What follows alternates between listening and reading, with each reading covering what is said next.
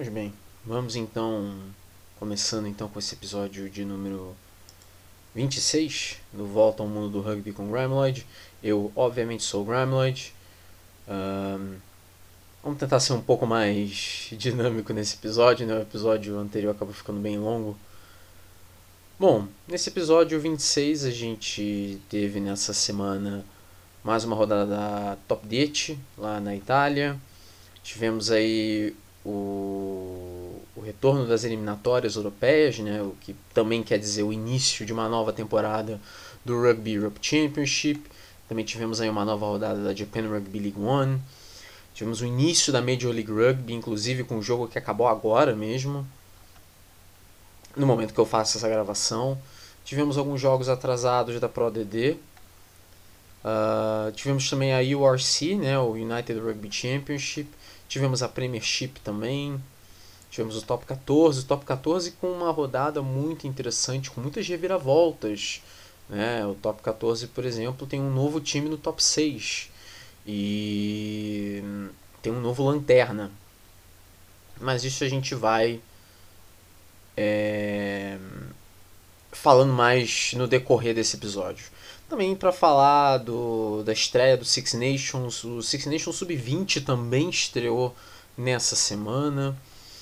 E também fazer um preview aí do que vai ser a Super League, a Super League que é o campeonato inglês de Rugby League. Está sendo um campeonato cada vez mais francês, né? Vai ter dois times franceses nessa temporada, mas isso eu vou explicar com mais calma é, no decorrer desse episódio. Bom, eu sou o Grimloid, esse é o episódio 26. Então a gente vai lá justamente para Itália para falar da 12 rodada da Top 10, falar aqui rapidamente dessa 12 rodada. Todos os jogos você pode acompanhar no YouTube da Federação Italiana, né? É Federazione Italiana Rugby. Uh, os jogos estão lá, então se você quiser dar uma olhada para ver como foram esses quatro jogos, eles estão lá. Os jogos foram Valor Rugby Emília 24, Petrarca Padova 23, no estádio Mirabello, em Reggio Emília. Esse jogo foi muito interessante porque uh, o final foi bem imprevisível. Parecia que a Petrarca Padova iria perder esse jogo. Uh, perdão, parecia que o Valor Rugby Emília iria perder esse jogo. A Petrarca Padova reagiu no final, mas não foi o suficiente. Ainda assim, a Petrarca lidera o campeonato só que agora a diferença diminui, pois enfrentou justamente o segundo colocado.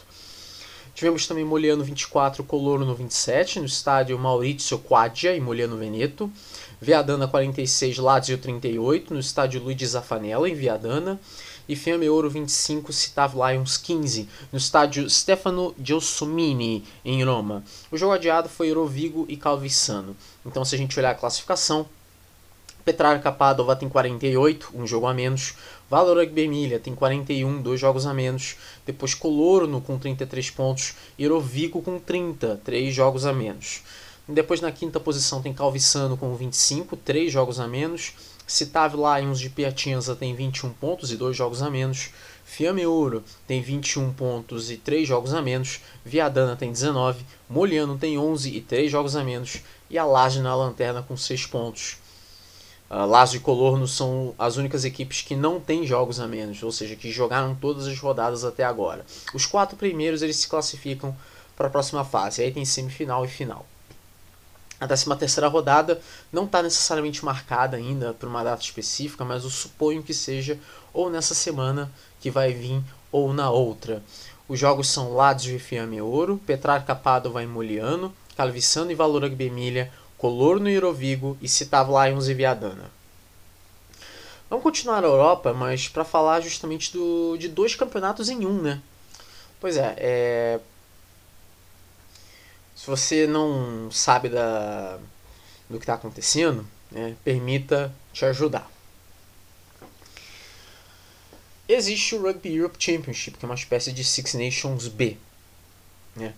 É, teve a edição do ano passado, que foi ganha pela Geórgia e tem agora a edição desse ano. Então, nessa semana tivemos a primeira rodada. Ao mesmo tempo, enquanto esses jogos valiam pela primeira rodada do Rugby Europe Championship, esses jogos também valiam pelo retorno das eliminatórias europeias para a Copa do Mundo de Rugby de 2023, uh, ou seja, a sexta rodada. Os jogos foram Romênia 34, Rússia 25 no Arc de Triomphe Stadium em Bucareste. Um jogo com cinco cartões amarelos. Foram dois da Romênia, três da Rússia. Os russos chegaram a estar perdendo por 24 a 7. Também tivemos Espanha 43, Holanda 0 no Estádio Central UCM em Madrid. Foram sete trás da Espanha e quatro foram convertidos. Jogo tranquilíssimo da Espanha contra uma Holanda que não está pronta para competir nesse nível. E tivemos talvez a grande surpresa dessa rodada, né? Geórgia 25, Portugal 25, no Mikhail Meshki Stadium, em Tbilisi. Uh, pela primeira vez desde 2009, a Geórgia não ganha o jogo do Rugby Europe Championship em casa. Então faz muito tempo, a gente está em 2022, então só fazer as contas, fazem 13 anos. É incrível esse resultado. Não altera em nada a classificação das eliminatórias, mas é um começo interessante de Rugby Europe Championship. Se a gente olhar a classificação do Rugby Europe Championship depois de uma rodada, a Espanha tem 5 pontos, a Romênia tem 4, Portugal tem 2, Geórgia também tem 2, Rússia 0 e Holanda 0. Então, no final de 5 rodadas, aí a gente vai ter um campeão depois dessas 5 rodadas de pontos corridos. Na classificação das eliminatórias, após seis rodadas, a Geórgia lidera com 26 pontos, depois vem Romênia com 18, Espanha com 17, Portugal 16, Rússia 9 e Holanda com 0. O que, que acontece? Faltam aí quatro rodadas para o final do campeonato, né, para o final dessas eliminatórias. Então a situação é a seguinte: os dois primeiros colocados vão direto para a Copa do Mundo e o terceiro disputa uma repescagem mundial. Por enquanto, Geórgia e Romênia estão indo para a Copa do Mundo. Já a Espanha está indo para repescagem. Mas vai ser uma briga daquelas, em Romênia, Espanha e Portugal. Um desses países vai ficar de fora e um vai para a Copa direto e o outro vai ter que jogar repescagem. Vai ser uma briga daquelas entre essas três equipes, entre esses três países. Pode ter certeza. Bom, foi uma rodada bem interessante essa. Né? E para falar também do, dos jogos da semana que vem, a sétima rodada das eliminatórias, a segunda rodada do Rugby Europe Championship, no sábado, no dia 12 de fevereiro, são três jogos. 7 da manhã, Rússia e Espanha no Yug Stadium em Sochi. 9h15 da manhã tem Holanda e Geórgia no National Rugby Center em Amsterdã. E meio-dia e meia tem Romênia e Portugal no Arc de Triomphe Stadium em Bucareste. Olho nesse jogo, Romênia e Portugal. Olho nesse jogo.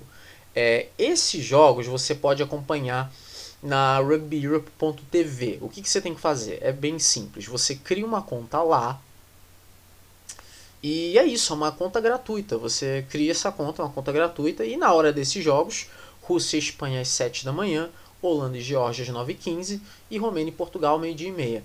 Sempre vai ter um link para esses jogos no site da rugbyeurope.tv e se você já tiver criado a sua conta, vai estar tá lá e você vai poder acompanhar o jogo. Né? É tranquilo. Bom, então a gente sai da Europa, a gente vai para o Japão para falar da Japan Rugby League One.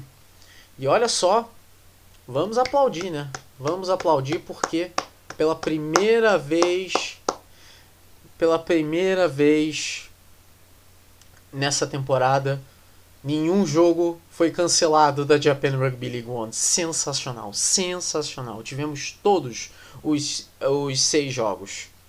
É para aplaudir de pé. A rodada começou com o Toyota Verblitz derrotando o Black Rams Tokyo por 23 a 19 no Paloma Missouri Rugby Stadium.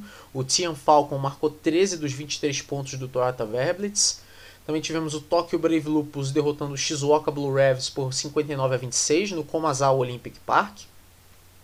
O Shining Yarks Tokyo perdendo para o Saitama Wild Knights por 48 a 5 dentro de casa no Chichibunomiya Rugby Stadium. Partida dominante dos Wild Knights. Destaque aí para o hooker Atsushi Sakate, que marcou dois trás. Também tivemos Osaka Red Hurricanes 3, Tokyo Sangoliath 22. no Yodoko Sakura Stadium. Green Rockets Tokatsu 17, Kobelco Kobe Steelers 48, no Kashiwa Noa Park General Stadium. Yokohama Eagles 21, Funabashi Kubota Spear 50, no NHK Spring Mitsuzawa Stadium. A classificação tem Tokyo Sangoliath com 23, Funabashi Kubota Spears com 20, Toyota Verbliss 18, Tokyo Brave Lupus com 15, depois na quinta posição Saitama Wild Knights 14, Yokohama Cannon Eagles 14, Black Rams Tokyo 12, Kobelco Kobe Steelers 11, Green Rockets Tokatsu 10, aí na décima posição Shizuoka Blue Revs com 5, Shining Arcs Tokyo 4 e Osaka Red Hurricanes zerado. Os quatro primeiros, depois da fase de pontos corridos, fazem as semifinais, aí semifinal e final. E os três últimos disputam playoffs de acesso barra rebaixamento contra os três primeiros colocados da segunda divisão. A próxima rodada é a sexta rodada, mas ela não acontece nessa semana, ela acontece na outra. Então, no sábado, no dia é, 19 de fevereiro, duas e meia da manhã, são três jogos. Black Rams Tóquio e Funabashi Kubota Spears no Komazawa Olympic Park. Shizuoka Blue Revs e Yokohama Cannon Eagles no Shizuoka Stadium Ekopa.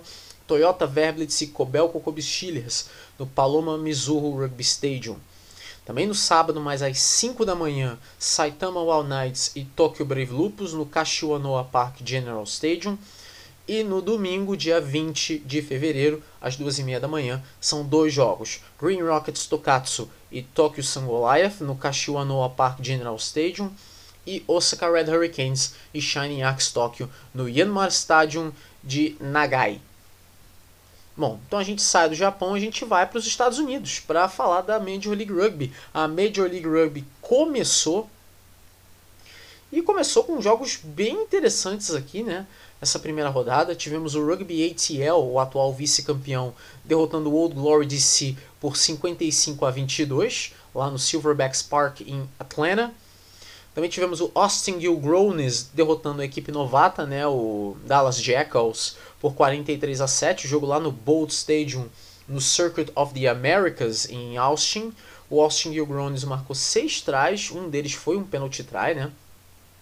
E como eu mencionei, o Dallas Jackals é uma equipe que chegou agora, é uma equipe que disputa a Major League Rugby pela primeira vez, então vai ser aquele início bem complicado, né? Então, é, para uma equipe novata, principalmente nesses campeonatos americanos, é muito difícil já chegar chegando, né? São casos muito raros, talvez o, o Vegas Golden Knights no, no Hockey, né, na NHL, o St. Louis Blues quando estreou na, na NHL também estreou indo para Stanley Cup, se não me engano, lá nos anos 70, se eu não me engano uh, ah, 60, não sei. Mas são casos solitários, assim, são casos raros. O que é mais comum são essas equipes novas de expansão é, sofrerem bastante. Então o Dallas Jackals teve dificuldade e o placar claramente mostra isso, 43 a 7. Também tivemos, é, talvez, na minha opinião, a grande surpresa da rodada, a vitória do Houston Sabercats contra o LA Guillotines por 21 a 11 no Aveva Stadium em Houston.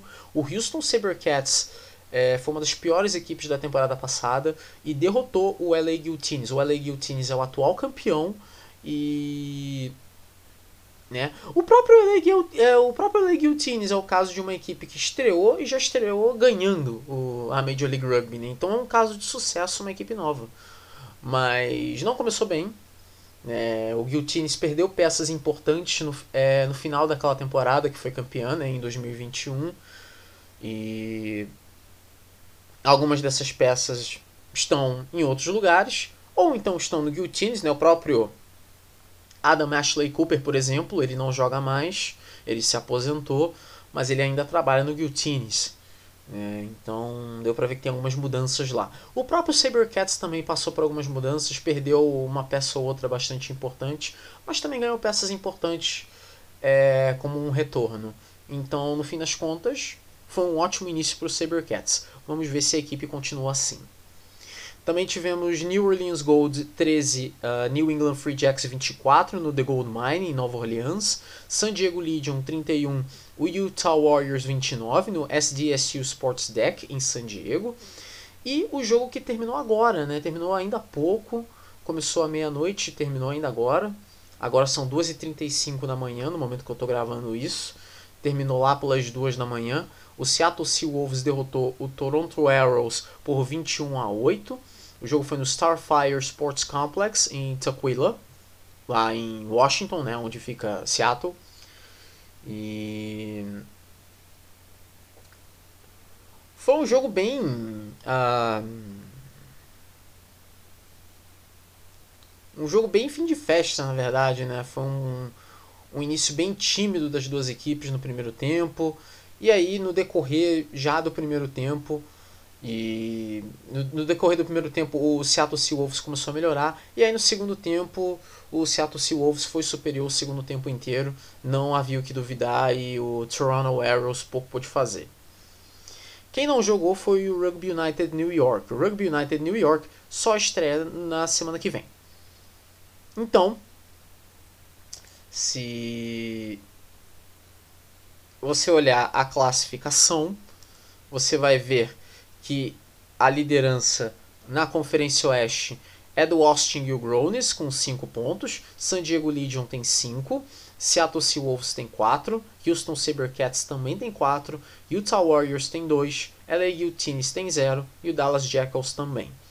Vale lembrar aqui que o sistema de classificação é o seguinte: é, os três primeiros colocados de cada conferência, a Conferência Oeste tem 7 times, a Leste tem 6.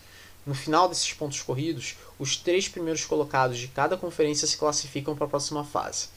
Nessa próxima fase, o segundo colocado da Conferência Oeste enfrenta o terceiro da Conferência Oeste. A mesma coisa acontece na Conferência Leste. O vencedor desse confronto da Conferência Oeste enfrenta o campeão da mesma conferência. A mesma coisa acontece com a Conferência Leste. Ou seja, são duelos entre é, times da mesma conferência na fase de mata-mata. Só na final que a gente vai ter aquele confronto Conferência Oeste e Conferência Leste. Então a classificação da Conferência Leste tem o Rugby ATL com 5 pontos, o New England Free Jacks com 4, o Rugby New York está zerado, né, mas na terceira posição aqui, mas não jogou, né? O, mas como tem um saldo de zero, então fica na terceira posição. O New Orleans Gold tem 0 pontos, o Toronto Arrows também e o Old Glory DC também. Na segunda rodada, é, aí são um total de 6 jogos. Um jogo é na sexta-feira, no dia 11 de fevereiro. Esse jogo é à meia-noite e meia no horário de Brasília. Seattle Seawolves e Utah Warriors no Starfire Sports Complex em Tukwila. E aí no sábado, no dia 12 de fevereiro, a partir da meia-noite tem Toronto Arrows e LA Guillotines no Starlight Stadium em Langford, no Canadá. Sete da noite tem San Diego Legion e Dallas Jackals no SDSU Sports Deck em San Diego. E às 10 da noite são três jogos. Houston Sabercats e Rugby New York no Aveva Stadium em Houston. New Orleans Gold e Rugby ATL no Gold Mine em Nova Orleans. E Austin Gilgronis e Old Glory DC no Bold Stadium no Circuit of the Americas em Austin. O New England Free Jacks não joga. É, aliás, é, continuando aqui rapidamente, para apenas uma, uma opinião aqui, é, o site da Major League Rugby deu uma piorada, né? Vamos ser francos, eu tive muita dificuldade para checar os horários dos jogos e eu só consegui ter uma ideia de como são o, como vão ser os horários dessa segunda rodada ainda há pouco. Eu tive um pouco de dificuldade, porque o próprio site não te ajuda em relação aos horários. Você tem que fazer as contas por você mesmo. Então, aí complica, né, gente? O site era tão era tão acessível antes, por que, que ficou tão ruim assim no nada? Aí, aí vocês não me ajudam. Me ajudam a te ajudar, né, gente? Bom, então a gente vai para a França aqui rapidamente para falar da Pro DD. A Pro DD, a gente teve aí três jogos, foram jogos atrasados. O Bourg-en-Bresse derrotando o Orillac por 17 a 13 no estado Marcel Vercher. Olha que resultado importante. Uh, o Narbonne derrotou o Provence por 34 a 33 no Parque des Sports de l'Amitié. Outro resultado importantíssimo, né? Orillac e Provence ganharam ponto bônus defensivos, mas olha só, né? Que timing horrível para essas equipes terem perdido para equipes que brigam para não cair. E o Ajan derrotou o Vani por 39 a 18 no estado Armandi. A classificação tem o Oyonnax com 69 pontos, o Montemarçan com 66. Uh, ah, os dois primeiros vão para as semifinais. Depois o terceiro é o Bayonne com 65, o Colomier tem 49, Carcassonne tem 46, Montalban tem 46 e um jogo a menos. Uh, do terceiro ao sexto disputam playoffs entre si, que aí vai ter terceiro contra sexto, quarto contra quinto, e aí os vencedores dos playoffs vão para as semifinais para enfrentar o primeiro e o segundo colocado. Aí tem semifinal e final. O vencedor dessa final sobe para o top 14, enquanto que o vice tem que disputar um playoff de acesso barra rebaixamento contra o vice-campeão do top 14. Quem vencer, joga o top 14. É em jogo único. Aí o sétimo colocado é o Never com 46 pontos, depois o Orillac com 40, Vani com 39, Provence 39, Bezier com 37 e um jogo a menos, o Ajan tem 34, o Grenoble tem 33, o Bourg-en-Bresse tem 32 e aí na zona de rebaixamento são dois times que estão na zona de rebaixamento, os, no caso o penúltimo e o último. E aí no final do, da temporada regular esses dois são rebaixados direto para a Nationale. No momento esses times são Juan Normandie com 32 pontos e o Narbonne com 22, né? É, essa semana serviu para botar os, os pingos nos is, né? O, botar tudo nos eixos. Só tem agora dois times com um jogo a menos, Montalban e Bezier. Esse jogo ainda vai ser remarcado eventualmente. Então, para que essa tabela não tenha mais asterisco, pelo menos por agora, né? A gente nunca sabe o dia de amanhã. E já nessa semana já vai ter rodada, inclusive do da Pro ADD é a vigésima rodada. E a gente já está chegando aqui nos momentos finais, nos momentos decisivos. Né? São 30 rodadas, essa é a vigésima. Então na quinta-feira, no dia 10 de fevereiro, às 4h45, tem Ajan e Grenoble no canal Plus Esportes no estado Armandi. Esse é um confronto direto. O Ajan é o 12 colocado e o Grenoble é o 13. Então é um confronto muito importante para essas equipes. O Ajan, inclusive, pode vir a assumir a nona posição caso venha ganhar de ponto bônus, mas teria que torcer para é, a derrota do Vani contra o Oyonnax, teria que torcer para uma derrota do Provence contra o Montalban, teria que torcer para uma derrota do Bezier contra o Nevers e teria que ganhar de ponto bônus do Grenoble. Né? Então, a situação do do Ajan, caso o Ajan queira assumir a nona posição, é o décimo segundo no momento, é essa. Mas, já ganhando sem precisar de ponto bônus, dependendo do que pode acontecer, deixaria o Ajan na décima primeira posição, mas muito perto dos times que estão na sua frente, né? principalmente o Hilac, Vani e Provence. E se essas equipes perderem, melhor ainda. Uh, na sexta-feira, aí são os outros jogos. No dia 11 de fevereiro, às 3 da tarde, não confundam, é às 3 da tarde. Dessa vez vai ser num horário diferente. Orillac e Colomier. Jogo no canal Plus Sports, o jogo é no estádio Jean Henrique. O Orillac é o oitavo colocado e o Colomier é o quarto. Né? O Colomier está muito longe do Bayonne, tá a 16 pontos do Bayonne, que é o terceiro colocado. Mas é sempre bom ganhar, né? E tentar chegar perto desse pessoal que está na frente. É uma tarefa muito difícil, mas nada nessa vida é impossível. A gente já deveria saber disso, não é verdade?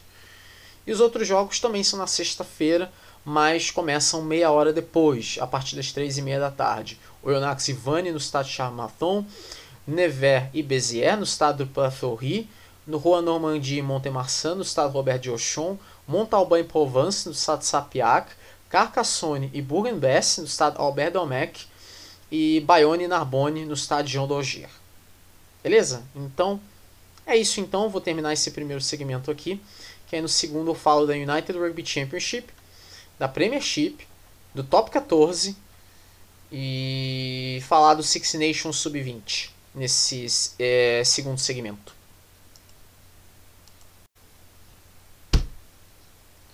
Então vamos lá para esse segundo segmento então e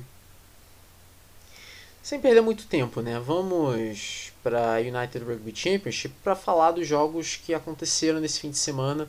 Foram três jogos atrasados, né? Dois jogos da oitava, perdão, um jogo da oitava rodada e dois da nona rodada. É, o jogo da oitava rodada foi Ulster 32, Connacht 12 no Kingspan Stadium em Belfast, na Irlanda do Norte. É, grande destaque do jogo foi o Robert Balogun, que fez dois trás né, para o Ulster. O Nathan Doe, que marcou 12 dos 32 pontos do Ulster. Né, ele foi também um outro grande nome da equipe norte-irlandesa no jogo. Uh, e os dois jogos da nona rodada foram entre as equipes sul-africanas. O Vodacom Bulls derrotou o Emirates Lions por 21 a 13 no Loftus Versfeld, em Pretória. E o DHL Stormers derrotou o Chelsea Sharks por 20 a 10 no DHL Stadium lá na cidade do Cabo, em Cape Town. Então a classificação tem o Ulster com 36 pontos e um jogo a menos, Edinburgh com 34 dois jogos a menos, Glasgow Warriors 31 dois jogos a menos, Leinster com 30 3 jogos a menos, Munster 29 3 jogos a menos, Ospreys 26 um jogo a menos, o Benetton tem 23 e dois jogos a menos, o Connacht tem 20 pontos e um jogo a menos, Aí na nona posição o Cardiff com 18 pontos e 4 jogos a menos.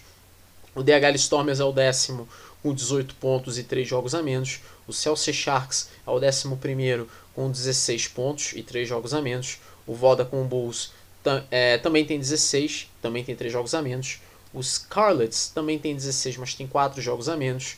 O Emirates Lions tem 12 pontos e 3 jogos a menos. O Dragons tem 3 jogos a menos, mas tem 11 pontos. E a lanterna é do Zebre Parma com 1 ponto, 4 jogos a menos. Os oito primeiros é, no final dessa temporada regular vão para os playoffs aí, quartas de final, semifinal e final. É, o que acontece também é que tem é, ela é dividida a United Rugby Championship é dividida em quatro conferências: a conferência irlandesa, cujo melhor colocado hoje é o Worcester, a conferência escocesa barra italiana, cujo melhor colocado é o Edinburgh, a conferência galesa, cujo melhor colocado é o Ospreys, e a conferência sul-africana, que o melhor colocado é o DHL Stormers. Então, esses times, por enquanto, estariam indo para a Champions Cup na próxima temporada, além dos quatro melhores times classificados que é, já não sejam esses melhores de cada conferência. É, vamos continuar tendo esses jogos atrasados né, para recuperar o tempo perdido enquanto é, acontece o Six Nations. Então nessa semana não vai ser diferente. Na oitava rodada, também jogo de oitava rodada, mas na sexta-feira, no dia 11 de fevereiro, 3 da tarde, Leicester e Edinburgh na RDS Arena. E 5 e 15 da tarde, Glasgow Warriors e Munster, no Scottstown Stadium, em Glasgow. E aí dois jogos da 12 rodada, né? os dois no sábado, no dia 12 de fevereiro, às 10 da manhã. Emirates Lions e DHL Stormers no Emirates Airlines Park, em Johannesburgo. E meio-dia 5, Vodacom Bulls e Chelsea Sharks no Loftus Versfeld, em Pretória. Bom, então a gente sai da United Rugby Championship e a gente vai para a Premiership a Premiership teve a 15 rodada e tivemos aí seis jogos bastante interessantes, né? E foram eles o Gloucester derrotando o London Irish por 24 a 7 no Kings Home, o Bristol Bears derrotando o Newcastle Falcons por 37 a 21 no Ashton Gate. Apesar de ter tomado três cartões amarelos, o Bristol foi melhor o jogo inteiro, chegando inclusive a abrir 21 a 0 no placar. Exeter Chiefs perdeu para o Wasps 26 a 27, que entregada, né? Jogo lá no Sandy Park, uma entregada histórica. O Exeter Chiefs ganhava de 26 a 15 até os 38 do segundo tempo, quando tomou dois tries seguidos. Olha que absurdo isso. Também tivemos o Leicester Tigers derrotando o Worcester Warriors por 36 a 16 no Welford Road. Os Saracens derrotou o Bath por 43 no Stonex Stadium, né? Parece que acabou o conto de fadas do Beth, né? A, é, a carruagem virou abóbora. E o Harlequins perdeu para o Sale Sharks por 36 a 14 no Twickenham Stoop. Esse jogo, inclusive, marcou dois retornos. Né? O Manu Tuilag e o Faf de Klerk retornaram de lesão. Eles que jogam no Sale Sharks. Então, foram dois grandes reforços bastante necessários para essa equipe. Que dá para ver que essa equipe sente muita falta dos dois. Bom, eles estão de volta. Então, azar das outras equipes agora que vão ter que aguentar. Então, se a gente olhar a classificação, o Leicester Tigers lidera com 56, o Saracens tem 49, o Gloucester tem 47, o Harlequins tem 43. Na quinta posição, o Northampton Saints com 40, o Northampton não jogou nessa rodada. Depois o Wasps com 37, Exeter Chiefs 36, London Irish 35, Sale Sharks 34, Bristol Bears 26, Newcastle Falcons 24, Worcester Warriors 21 e Bath 14. No final da temporada regular, os quatro primeiros disputam as semifinais. Aí vai ter semifinal e final, a final em jogo único. A próxima rodada é a 16, então no dia 11 de fevereiro, às 4h45, são dois jogos. Bristol Bears e London Irish no Ashton Gate e Leicester Tigers e Northampton Saints no Welford Road. Tigers e Saints é um jogo que vai ser televisionado pela BT Sport, então eu presumo que o Star Plus aqui no Brasil vai pegar esse jogo. É, Leicester Tigers e Northampton Saints é o primeiro contra o quinto colocado. Vai ser um jogo bem curioso este. No sábado são três jogos, os dois, os três acontecendo a partir ali do meio-dia, no dia 12 de fevereiro. Nenhum desses jogos vai ser televisionado. Exeter Chiefs e Gloucester no Sandy Park, Sale Sharks e Worcester Warriors no AJ Bell Stadium e Wasps e Bath na Coventry Arena. No domingo, no dia 13 de fevereiro, às 10 da manhã, tem Saracens e Bath, esse jogo né, lá no Stonex Stadium, a casa do Saracens. E esse jogo vai ser televisionado, então o Star Plus vai pegar também. O time que não joga é o Newcastle Falcons. Vamos para o top 14, né? Vamos para o top 14, que o top 14 teve uma rodada bem curiosa. Muita coisa aconteceu nessa 17 rodada. Para começar, já teve voadora no lustre, né? O Perpignan derrotou o Toulouse por 36 a 13 lá no estado da MSG Hall em Perpignan.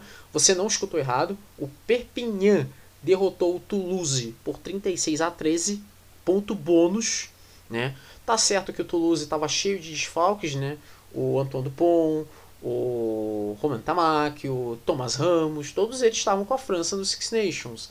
Mas ainda assim o Toulouse jogou muito mal e ainda tomou dois cartões amarelos, né? O Sofiane Guitune e o David Ainu. Então fica muito claro que o Toulouse realmente precisa procurar reforços para a próxima temporada. É, não necessariamente para disputar com os titulares, mas para pelo menos ter uma equipe reserva que seja não necessariamente tão boa quanto a titular, mas que ao menos chegue perto da titular, né? Porque que coisa! Né? Conseguiram consagrar o Perpignan aí. Uh, o Racing 92 derrotou o Brive por 57 a 19 no, na Paris La Défense Arena, em Paris. O Racing marcou 8 trás, dois deles foram do Olivier Clementsac. Também tivemos o Montpellier derrotando o Section Paloise por 29 a 12, também ganhando ponto bônus, lá no GGL Stadium em Montpellier. O primeiro tempo terminou 7 a 6 para o Montpellier, mas o equilíbrio acabou aí. O destaque foi o sul-africano Kobus Reinach, que fez um hat-trick de trás. Também tivemos o Lyon ou derrotando o Stade Francês por 26 a 22. O Stade Francês consegue o ponto bônus porque perdeu por 4 pontos. Esse jogo foi no Matmut Stade de Gerland em Lyon. O Joris Segondes ele marcou 17 dos 22 pontos do Estado francês, mas não foi o suficiente. É, Para falar aqui do Lyon rapidamente, é, já foi inclusive confirmado o Pierre Mignoni, que é o técnico do Lyon, ele vai deixar o cargo no fim da temporada. Ele não é mais técnico do Lyon quando a temporada acabar, ou seja, por enquanto ele continua. E o Lyon já conseguiu é, o seu novo técnico, é o Xavier Gabajosa. É, vocês que têm acompanhado o Top 14, vocês vão saber muito bem que o Xavier Gabajosa é, teve uma passagem medíocre pela equipe do Montpellier.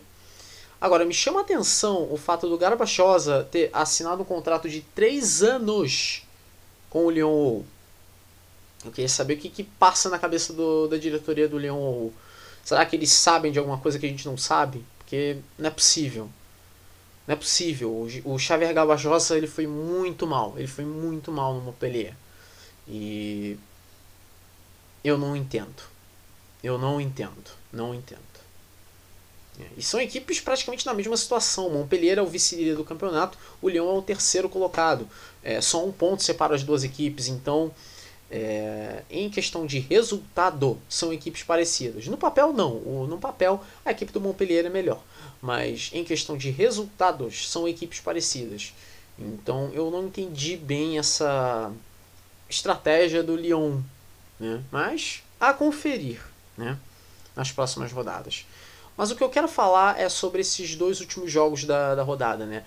O, teve um jogo que não aconteceu, foi Clermont e Bordeaux, né? Bordeaux-Begler. Mas tivemos dois jogos que tivemos resultados incríveis, né? O Toulon perdeu para o Castres no Estado Félix Maior em Toulon. Aí você vai pensar, tá, foi mais uma derrota do Toulon, é, foi 22 a 10, não foi tão ruim assim, não é verdade? Foi. Pro Toulon foi, porque o Castres tomou não um, não dois, não quatro, mas três cartões amarelos. Florian Van Weberg, Rory Colcott, e esses dois, inclusive, tomaram cartão amarelo um próximo do outro. Então, durante um bom tempo, o Castre ficou sem eles dois em campo. E o outro que tomou cartão amarelo foi o Baptiste Delaporte. Apesar disso, o Castre foi superior ao jogo inteiro. O placar do final do primeiro tempo foi de 7 a 7, mas esse placar não podia ser mais enganador. Porque é, é, inacreditável. O Toulon ele chegou numa situação que eu não sei o que, que o Toulon vai fazer. O Toulon tem uma equipe, tá certo, o Toulon perdeu muitos jogadores, tem jogadores que estão na seleção francesa, jogadores que estão em outras seleções por causa do Rugby Europe Championship também. É, tem jogadores machucados, como o Charles Olivon, por exemplo. Uh, jogadores que voltaram de lesão e talvez não estejam no seu melhor, como Chesley Colby. Mas, gente, não, não era pro Toulon estar tá nessa situação. Não era. Não era. E. É, daqui a pouco vocês vão ver o fundo do poço que o Lyon tá o, o Lyon, o Toulon, perdão, tá chegando. Porque agora pode parecer exagero. Mas e lá na frente? Como é que vai ser para sair daí lá na frente? Daqui a pouco eu explico o, o que, que eu me refiro. E o outro jogo, né, o jogo que terminou a rodada, nesse domingo, foi Biarritz 27, La Rochelle 24, no Parque de Esportes da Guilherme em Biarritz. O La Rochelle ganha um ponto bônus, mas é um ponto bônus com sabor de derrota, né? O La Rochelle cometeu muitos pênaltis no jogo inteiro, uh, tomou três cartões amarelos, o Pierre Bogarrit, o Joel Sclavi e o Paul Budhan, e pagou muito caro por isso. O jogo que viu um try anulado por duas bolas em campo, né? Teve de tudo nesse jogo. O, tinha o La Rochelle ganhando por 24 a 20, até que aos 40 do segundo tempo, o La Rochelle perde a bola no scrum e o Biarritz faz o try com Joshua Tyrell convertido pelo Brett Herron.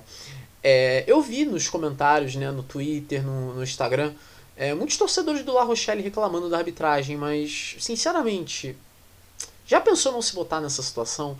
É, vai me dizer que a culpa é da arbitragem que o La Rochelle cometeu tanta penalidade nesse jogo?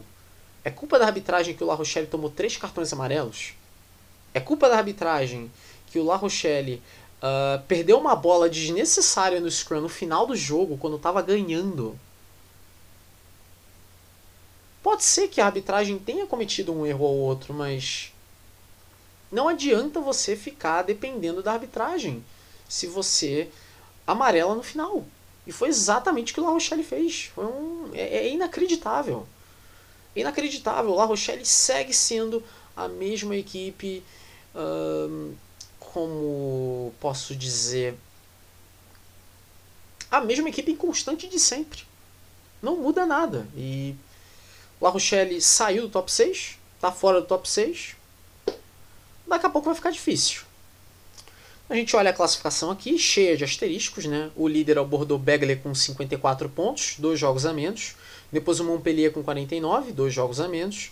O Lyon é o terceiro com 48, o Castres tem 45, o Toulouse tem 42 e dois jogos a menos, o Racing 92 tem 39, um jogo a menos, o La Rochelle tem 37 e um jogo a menos na sétima posição. Depois o oitavo é o Clermont com 34, dois jogos a menos. O Section Paloise tem 32 e um jogo a menos. O Estado francês tem 32 também, um jogo a menos. O Perpignan tem 29. O Brive tem 27 e um jogo a menos. Na 13ª posição, o Biarritz com 24 pontos. E na última posição, o Toulon com 23 pontos. O Toulon tem 3 jogos a menos. Né? O Toulon está a um ponto só do Biarritz, está a 4 pontos do Brive. Né? Tem 3 jogos a menos. Na teoria, tudo favorece o Toulon. Mas do jeito que o Toulon tá, do jeito que o emocional do Toulon tá, eu não acho que vão fazer diferença esses três jogos, não, hein? Porque é inacreditável. Inacreditável. Vamos então para é, falar aqui da 18 rodada, que a 18 rodada não é nessa semana agora, ela é na outra, nos dias 19 e 20 de fevereiro, no sábado e no domingo. No sábado, às 11 da manhã, tem Section Paloise e Toulouse, no estado Ramon, em Pô. Jogo, é, a rodada toda é transmitida no canal Plus. Né? Uma da tarde são quatro jogos, aí num, é, numa transmissão simultânea né, no canal Plus. Brive e Montpellier, no estado Amélie Domenech, em Brive. Castres e Lyon-Ou, no estado Pierre Fabre, em Castres. Toulon e Perpignan, no estado Félix Maior, em Toulon. Estado francês e Biarritz, no estado de Jambuan, em Paris. E às 5 e 5 La Rochelle e Clermont, no estado Marcel de Flandre, em La Rochelle. E no domingo, no dia 20 de fevereiro, 5 e 5 da tarde, Bordeaux-Bègles e Racing 92, no estado Jacques Chaban-Delmas, em Bordeaux. Aqui o sistema de classificação é o seguinte: os dois primeiros vão para a semifinal, terceiro ao sexto disputam playoffs entre eles mesmos, os vencedores vão para as semifinais, e aí tem semifinal e final. A final costuma ser em jogo único e campo neutro, geralmente é o Stade de France. O 13 terceiro disputa um playoff de acesso barra rebaixamento contra o vice-campeão da Pro DD, enquanto que o 14 colocado é rebaixado direto. Bom, vamos sair da França então. Na verdade, vamos ficar pela Europa mesmo, para falar do Six Nations Sub-20. Né? Tivemos essa primeira rodada agora. E a França derrotou a Itália por 41 a 15 no estado André Guy Boniface, em Montemarçan. Grande destaque foi o Max Aurillac, que marcou 26 dos 41 pontos da França, incluindo um try. Olho nele, hein? Max Aurillac. Lembre desse nome. A Escócia perdeu para a Inglaterra por 41 a 24 no The Dam Health Stadium em Edinburgh. E a Irlanda massacrou o País de Gales 53 a 5 no Musgrave Park em Cork. O grande destaque foi o Shane Mullins, que marcou dois trás. Não foi o único massacre da Irlanda em País de Gales nessa semana. Então, se a gente olhar a classificação, Irlanda, França e Inglaterra tem 5 pontos cada, Escócia tem 1, um, Itália e País de Gales zerados. A segunda rodada é toda na sexta-feira, no dia 11 de fevereiro. Itália e Inglaterra no estádio Comunale de Monigo, em Treviso, País de Gales e Escócia no estádio Zip World em Coen Bay e França e Irlanda no estádio Maurice Davy em Aix-en-Provence. Bom, então é isso. Eu vou terminar esse segundo segmento então, que aí no terceiro segmento eu falo do Six Nations e faço um pequeno preview da Super League, que é a, o campeonato inglês de Rugby League. Beleza? Bom, então vamos lá para esse terceiro segmento para falar do Six Nations, né? O Six Nations que começou nesse fim de semana, os três jogos transmitidos pelos canais ESPN. Tivemos dois jogos no sábado, né? Irlanda 29, País de Gales 7, lá no Aviva Stadium em Dublin.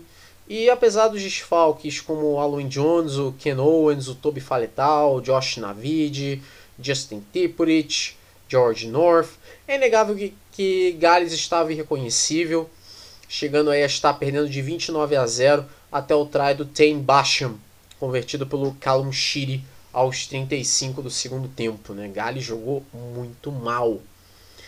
E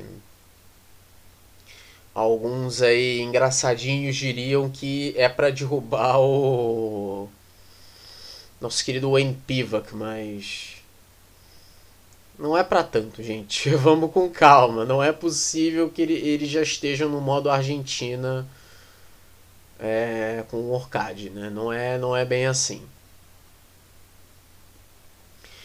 E até os próprios galeses também, vendo muitos comentários nas redes sociais, eu pude notar que muitos galeses estão decepcionados com a federação. E muitos deles dando a entender que isso ia acontecer uma hora ou outra. Então. Pode não ter sido um acidente de percurso aqui, o fato de Gales ter jogado muito mal. A conferir como vai ser esse resto do Six Nations, mas não me parece que vai ser um torneio muito legal assim não para País de Gales. Outro jogo também que aconteceu no sábado foi Escócia 20, Inglaterra 17, no Murrayfield e Edinburgh. Com a vitória, a Escócia mantém a Calcutta Cup.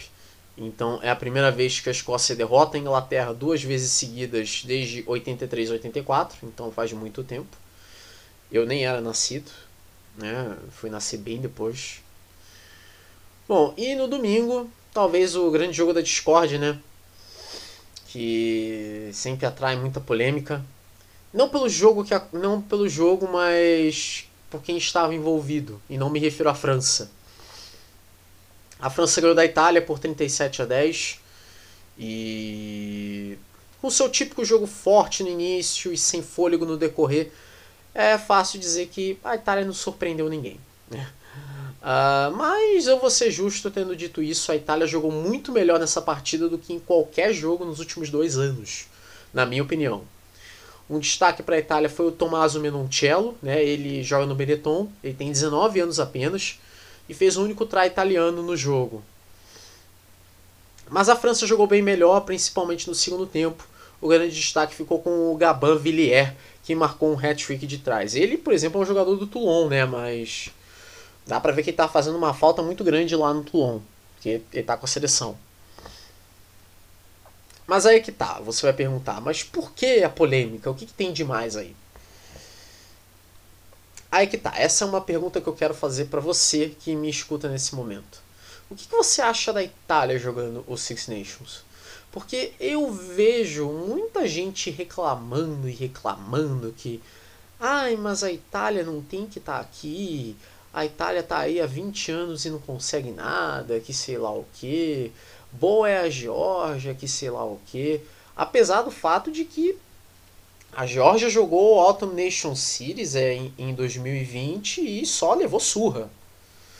Né, mostrando, no meu ponto de vista, que a Geórgia não tem que jogar nada disso, porque ela não está pronta. Se a Itália não está pronta, imagina a Geórgia. Né? É, é muito difícil algumas pessoas entenderem isso, mas sim, o Six Nations é um campeonato privado, os donos são justamente essas federações equivalentes a essas equipes que participam. Mas o que acontece é o seguinte: não adianta você chegar no Six Nations, é, eu dando minha opinião aqui, né? pode ser que você discorde e você tem todo direito. Mas não tem como você chegar no Six Nations e já sair ganhando, tá? Não tem como. Não tem como. É, você está enfrentando cinco das melhores seleções do mundo. E se você espera que uma equipe já chegue ganhando, me perdoe, mas você não tem a menor ideia do que você está falando. Porque não é assim. O rugby é um esporte que você tem que ter paciência. Tá certo, a Itália está aí desde o ano 2000 mas se você pegar a Itália dos anos 90 e você pegar a Itália de hoje, claramente não é a mesma. A Itália melhorou muito. Se você pegar a Itália da Copa do Mundo de 99, que só tomava surra de todo mundo, para a Itália de hoje, não é a mesma Itália. Lógico, a Itália até hoje continua com essa de jogador naturalizado. O grande destaque da Itália naquela época era o Diego Domingues, um argentino mas a Itália dependia apenas dele na época. Tinha o Troncon também, início de carreira também, o italiano de fato. Mas hoje é uma equipe melhor. Não é uma maravilha, Ela não vai bater de frente com Irlanda, com o País de Gales, com Escócia, com Inglaterra, com França. Gales pode estar nessa situação agora e pode ficar até pior. Ela vai dar uma surra na Itália. Ela não vai passar vergonha para a Itália. A Itália teve bons momentos sim no Six Nations, em 2007, 2013. Terminou na quarta posição. E tinha bons times. Agora, você dizer que a Itália não tem que estar no Six Nations porque ela perde, é a mesma coisa se alguém dizer: ah, o Brasil não pode estar no Sevens porque só perde. Porque só disputa uh, a fase de semifinal de nono a décimo segundo lugar. Eu falo das Iaras, no caso. Não faz sentido. É... Como é que você vai evoluir jogando apenas contra equipes de nível ruim? De nível pior do que o seu?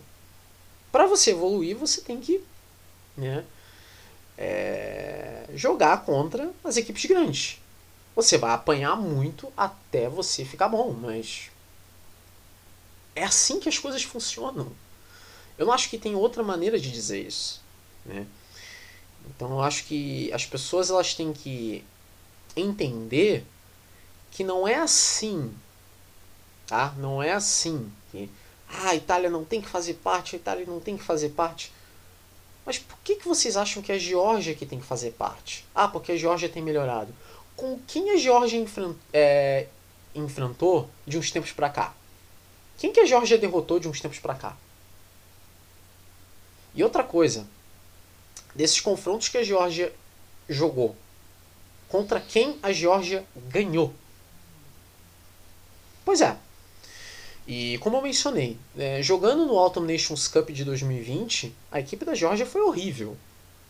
Ela conseguiu ser pior do que, sei lá, pega uma a pior participação da Itália no Six Nations. Não se equipara ao que a Georgia foi no Autumn Nations Cup. Dá para ver que a equipe não está pronta. Né? Então não venham dizer que a Itália não tem que jogar o Six Nations. Isso é um argumento ridículo, é um argumento desnecessário. Né? É, tem que se ter bom senso. Né? Eu vejo assim. Bom, é, a classificação, a gente vê a França com 5 pontos, a Irlanda com 5 pontos, Escócia com 4 pontos, Inglaterra com 1, um, Gales e Itália zerados. A segunda rodada, dois jogos no sábado e um jogo no domingo. 12 e 13 de fevereiro. Uma e 1h15. 11h15 da manhã de sábado tem País de Gales Escócia no Principality Stadium em Cardiff. 1h45 tem França e Irlanda no Stade de France em Paris. Dois jogos bem interessantes esses, hein? Principalmente esse França e Irlanda. Esse França e Irlanda aí. Não tô querendo implicar nada, mas pode significar alguma coisa lá na frente. Pode significar alguma coisa lá para a classificação do Six Nations lá no final, no, na quinta rodada olho nesse jogo. E no domingo, no dia 13 de fevereiro, meio-dia, tem Itália e Inglaterra. É, esse jogo é no Estádio Olímpico em Roma. E esse jogo é ao meio-dia. Beleza? Então, terminando aqui de falar de Six Nations, vamos sair do Rugby Union, vamos para o Rugby League. Eu sei que tem muita gente que implica muito com o Rugby League, mas, gente, aqui é volta ao mundo do rugby com Grimelod, né? É...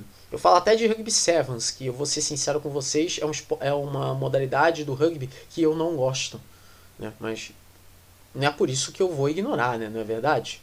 Né? Já o Rugby League não, o Rugby League eu gosto bastante. É... Acompanho com muito afinco até. E um campeonato que eu gosto muito é a Super League, que é o campeonato inglês de Rugby League. Um, então, você que não acompanha tanto o, o, a Super League, né, o Rugby League, deixa eu falar aqui para vocês os times que vão fazer parte dessa temporada. Né? Falar todos eles aqui. São 1, 2, 3, 4, 5, 6, 7, 8, 9, 10, 11, 12. São 12 times e daqui a pouco eu explico como é que as coisas funcionam. Bom, falar aqui das equipes. A primeira equipe em questão, em ordem alfabética, é o Castleford Tigers. O Castleford Tigers na temporada passada terminou na sétima posição. O grande destaque dessa equipe, na minha opinião, é o Paul McShane. O Paul McShane ele é o capitão da equipe e joga lá desde 2015. Uh, falar agora de uma das equipes forasteiras né, dessa Super League é o Catalan Dragons. O Catalan Dragons é uma equipe francesa, é uma equipe baseada em Perpignan. É, jogou no Aimé Hall, inclusive, por um tempo, né, a casa do Perpignan, mas ela joga no estádio Gilberto Brutus já há muitos anos. A primeira temporada do Catalan Dragons na Super League foi em 2006. Uh, ah, em 2021, inclusive, o Catalan Dragons foi o League Leaders, ou seja, eles foram campeões da temporada regular, mas acabaram ficando com o vice-campeonato. Né? O Dragon sonhava é, com um título inédito, mas esse título é, inédito não veio nessa temporada que passou. Mas o grande destaque da equipe é o atual Man of Steel, né? o Sam Tompkins. Aí você vai perguntar, o que é isso, Man of Steel? Homem de Aço? Como assim? Man of Steel é o nome dado para o prêmio de melhor jogador da temporada. E o Sam Tompkins, ele não é mais nenhum garoto, tá? Ele tem 33 anos, 32 anos, perdão. Mas ele é uma peça muito importante para o Catalan Dragons. O Dragons perdeu muitos nomes no fim dessa temporada. É, muitos jogadores velhos. É, tem que renovar essa equipe urgentemente. Mas é uma equipe boa, é uma equipe que melhorou muito desde quando chegou. É uma equipe que cresceu muito desde que chegou na Super League. Então é isso, né? Olha aí, já tá brigando por título. Pode ser que ganhe título eventualmente. Não sei se ganha esse ano, mas acho que veio para ficar. Mas a gente vai ver que o Catalan Dragons não é a única equipe francesa que disputa a Super League. Daqui a pouco eu explico por quê. Continuando aqui, falemos do Huddersfield Giants. O Huddersfield Giants foi o nono colocado na temporada passada. O Huddersfield Giants é, nunca foi campeão da Super League, mas o Huddersfield Giants tem sete títulos ingleses para a Super League. O último deles foi na temporada 61-62. O grande destaque é o Jermaine McGilvery. O Jermaine McGilvery ele joga no clube desde 2007 e ele ainda é uma peça importante do time. Né? Ele já não é mais o, aquele ponta veloz, potente que ele era no início de carreira mas ele é muito necessário para essa equipe. Ele é a grande peça dessa equipe. E. É, é cria do clube. É cria do clube. Não, não dá para não associar ele ao Huddersfield. Bom. Falar agora das duas equipes de Hull, né? O Hull FC e o Hull Kingston Rovers. O Hull FC foi o oitavo colocado no ano passado é, o UFC tem seis títulos pré-Super League, o último foi em 82 83. Mas também nunca foi campeão da Super League. Mas geralmente é o time que costuma, é o time de Hull que costuma ir melhor na Super League. Isso não foi o caso na temporada passada. O grande destaque ainda assim dessa equipe é o Jake Connor. O Jake Connor, ele fica na equipe nessa temporada, ele fez 22 assistências para trás na temporada passada. Então dá para ver que ele é uma peça muito necessária para essa equipe. Um, mas o UFC não foi bem na temporada passada. Cometeu muitos erros e acabou ficando no meio da tabela, não se classificou para playoff, ficou lá para trás. E viu inclusive o seu grande rival fazer uma temporada dos sonhos, né? O Hull Kingston Rovers, que costuma ser o patinho feio, né? De Hull, foi o sexto colocado na temporada passada. O Hull Kingston Rovers também tem títulos pré-Super League, são cinco ao todo. O último em 84 85. Mas o Hull Kingston Rovers nunca foi campeão da Super League. Aliás, nunca nem chegou perto disso. A temporada passada foi o mais perto que essa equipe chegou, na sexta posição. O destaque é o Ryan Hall, né? Mas o Kingston Rovers é uma equipe. Foi uma das grandes surpresas da temporada passada. É lógico que teve muita interferência com o jogo que não aconteceu por causa do, do, da Covid, do coronavírus, né? Então teve muito jogo que não aconteceu. A classificação não foi baseada em sistema de pontos, foi uma média de pontos baseadas é, em número de jogos, foi uma média ponderada, né? Foi uma um pouco bagunçado, mas ainda assim não é, diminui o feito que o Kingston Rovers conseguiu na temporada passada. É, falar aqui do Leeds Rhinos. O Leeds Rhinos foi o quinto colocado na temporada passada. O Leeds tem melhorado muito depois dos últimos anos. O Leeds Rhinos nesses últimos anos tem sido uma equipe podre, conseguindo resultados pior, um pior do que o outro. Mas o Leeds Rhinos não era para ser assim. O Leeds Rhinos é uma das melhores equipes da história da era Super League. O Leeds Rhinos tem oito títulos na era Super League. O último foi em 2017. E o Rhinos é um dos únicos três times a ser campeão da era Super League. Né? É um dos três times. Daqui a pouco eu falo dos outros dois. O Rhinos também tem três títulos pré-Super League. Né? O grande destaque é o Rich Myler. O Rich Myler não jogou bem na temporada passada. Ele foi um chutador muito errático. Ele errou muito chute, irritou bastante os torcedores do Leeds Rhinos, mas eu acho que se ele voltar à velha forma, que eu acho que ele consegue sim, ele é um chutador muito bom, ele é muito uh, muito esforçado, é um cara que fora de série, então eu acho que ele vai dar a volta por cima assim nessa temporada. Eu nomeei ele como destaque porque eu não quis nomear o Harry Newman como destaque. Por que, que eu não quis? O Harry Newman, ele tem 21 anos, tá? É... Apareceu pro mundo na temporada passada jogando pelo Leeds, jogou muito, jogou muita bola, mas foi só a primeira temporada dele completa. Ele tem muito tempo ainda para se desenvolver, pode ser que ele não faça uma boa temporada, pode ser que ele arrebente e faça uma temporada melhor ainda. Então, o Harry Newman é um nome para muita gente ficar de olho, porque é um jogador interessante, é um jogador que a gente tem que prestar muita atenção. Bom, o Salford Red Devils foi o 11, foi o vice-lanterna na temporada passada. É, quase foi rebaixado. O Salford Red Devils tem seis títulos para a Super League, o último foi em 75-76, quando o clube se chamava Salford. O grande destaque da equipe é o Ken Seal. Né? O Ken Seal foi o artilheiro da temporada passada, marcando 18 trás. É a grande peça dessa equipe. E ele é um jogador muito necessário para a equipe dos Red Devils. Bom, e agora falar justamente do atual campeão, né?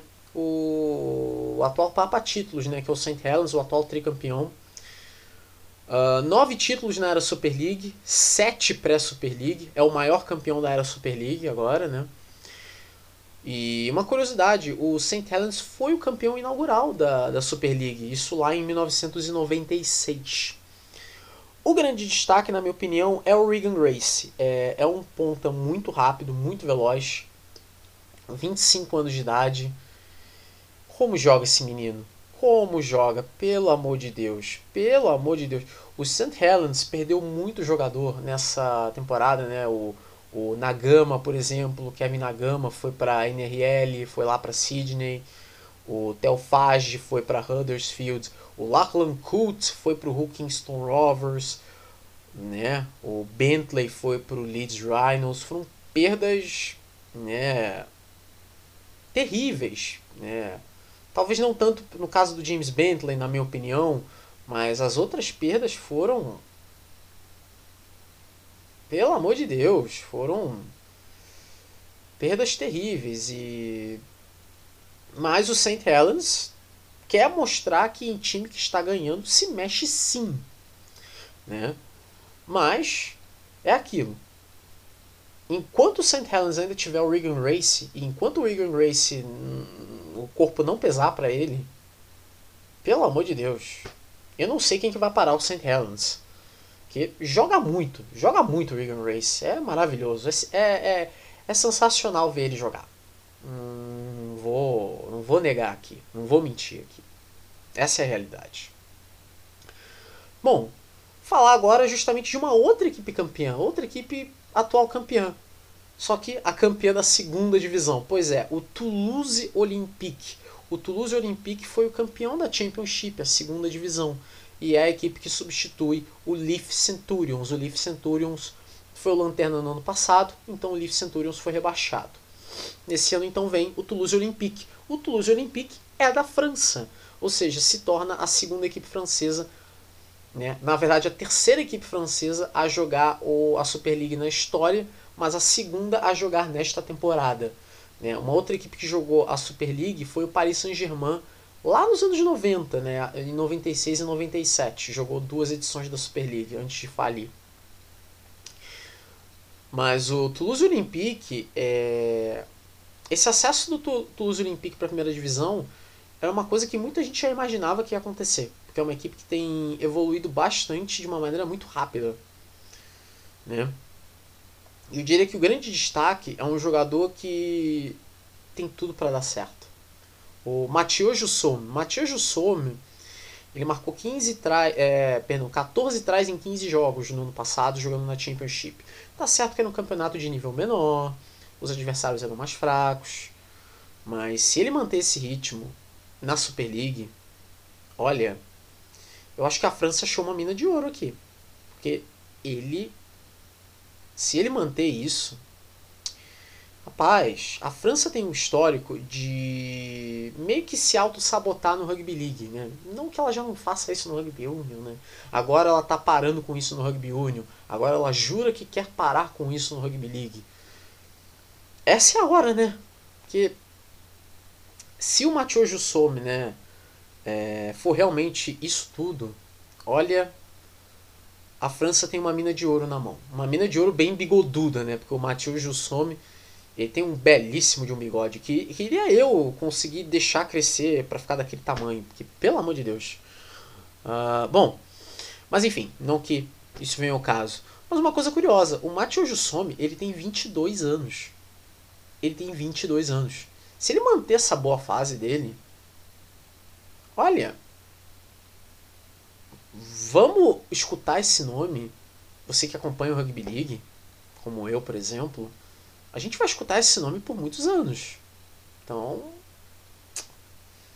fiquemos de olho. Bom, saindo aqui do Toulouse, a gente vai falar agora do Wakefield Trinity. O Wakefield Trinity foi o décimo colocado né, na temporada passada.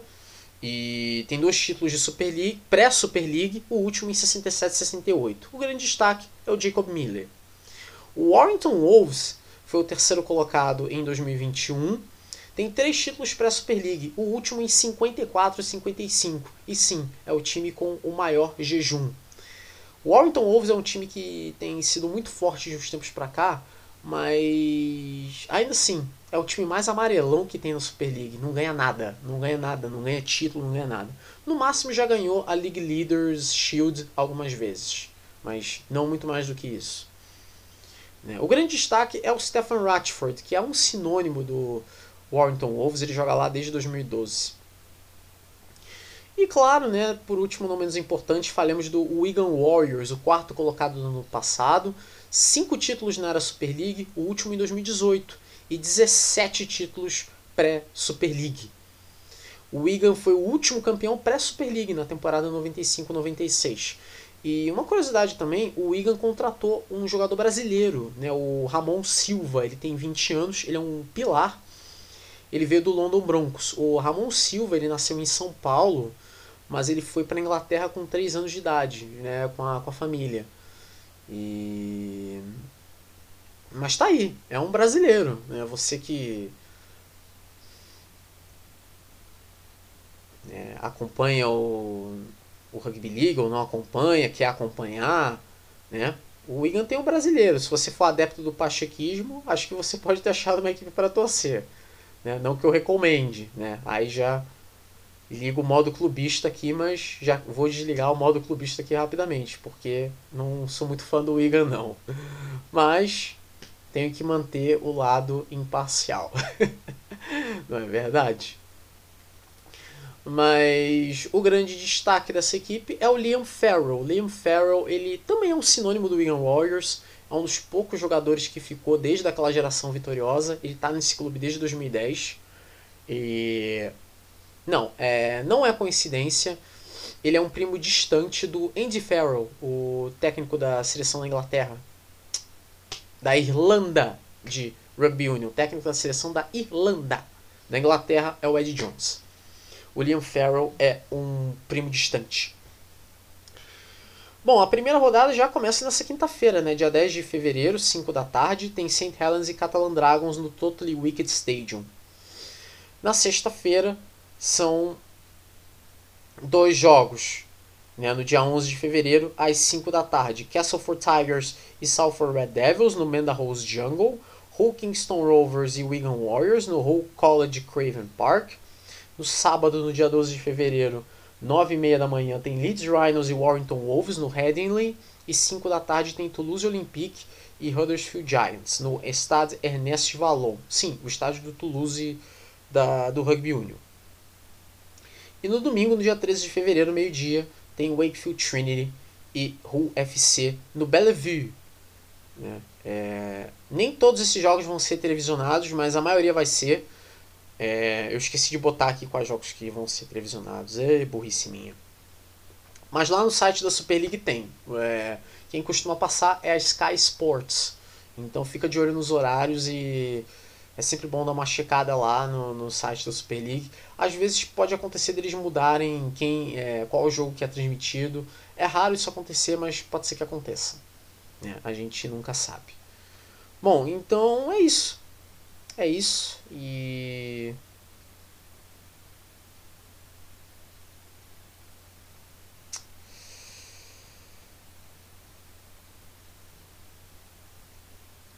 É isso. É isso. Terminamos o episódio 26. Acho que eu consegui ser um pouco mais dinâmico hoje. Não, não fui tão demorado assim, não. Bom, mas enfim. Uh, espero que tenham gostado do episódio. Espero não ter falado bastante aqui.